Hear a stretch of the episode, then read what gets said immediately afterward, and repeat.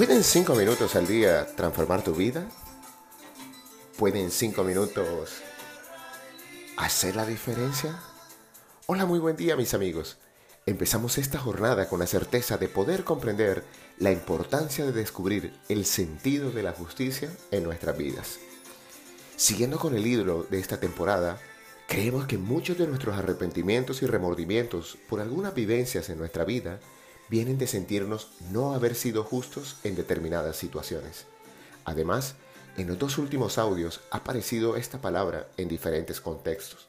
Por eso, el día de hoy, vamos a meditar acerca de la justicia y sus implicaciones en el desarrollo espiritual.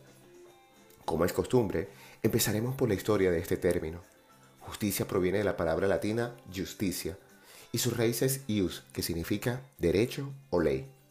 De esta palabra derivan ajustar, justo, ajustable, reajustar, entre otros vocablos. Así pues, la etimología de la palabra de hoy nos invita a pensar en las leyes que rigen el universo y cómo estas leyes no hacen excepciones. La primera conclusión del día es que vives en una realidad increíblemente justa. Nadie puede hacer trampa cuando se trata de las leyes del universo. Desafortunadamente creo no podemos decir lo mismo de las leyes humanas y esto tiene que ver mucho con que hemos asociado la palabra ley con verdad. Y la verdad tiene muchas aristas y también niveles, como lo vamos a explicar a continuación. La primera acepción de justicia dice así, principio moral que inclina a obrar y juzgar respetando la verdad y dando a cada uno lo que le corresponde. Y con esta primera definición tenemos la base para afirmar entonces que más que buscar ser buenos, nuestra aspiración más elevada en la vida es buscar la justicia. Decíamos que a diferencia de las leyes del universo, que son inmutables y eternas, la ley humana depende del desarrollo moral del individuo. Y de este desarrollo vamos a dedicar una meditación solo para ello.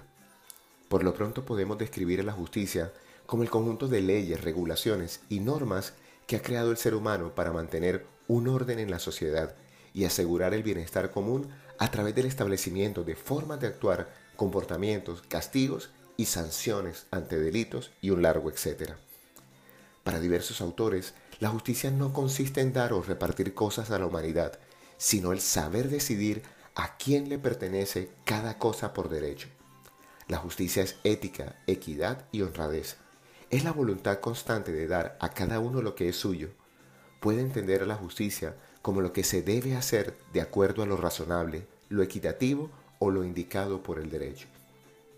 Los tipos de justicia más comunes en el mundo hoy en día son la justicia distributiva, la procesal, la retributiva y la restaurativa. Pero hay un nuevo tipo de justicia llamado conmutativa, la cual se centra en el intercambio de bienes entre individuos, enfocándose en que los productos tengan el mismo valor y nadie salga perjudicado de la transacción. Las siguientes acepciones de la palabra de hoy dicen que justicia es el ejercicio y aplicación del derecho y de las leyes por parte de los tribunales y los organismos judiciales o la organización oficial para juzgar y aplicar las leyes. Pero la definición que inspiró esta meditación dice así, justicia es la cualidad del justo. Y por supuesto que no puedo dejar de pensar en la cuarta bienaventuranza que reza lo siguiente, bienaventurados los que tienen hambre y sed de justicia, porque ellos serán saciados. El hombre justo de la época de Jesús es lo que hoy llamaríamos un hombre santo, entendiendo la santidad como un estado por medio del cual el ser humano se acerca o se compenetra con la divinidad. Y aunque la santidad no suena un concepto de mojigatería o poco práctico en la vida cotidiana, la santidad espiritualmente hablando se refiere a ser fieles en las cosas pequeñas y ordinarias, en las cosas del día a día ser fieles a Dios a la hora de tratar al prójimo con amor, ser fieles a Dios en nuestra oración diaria, en actos de misericordia con los más necesitados, pero sobre todo, ser fieles en nuestro trabajo, buscar en todo el amor y la fidelidad de Dios. La santidad se encuentra en nuestras actividades cotidianas, no en actos extraordinarios, sino en esos sencillos actos de amor y misericordia.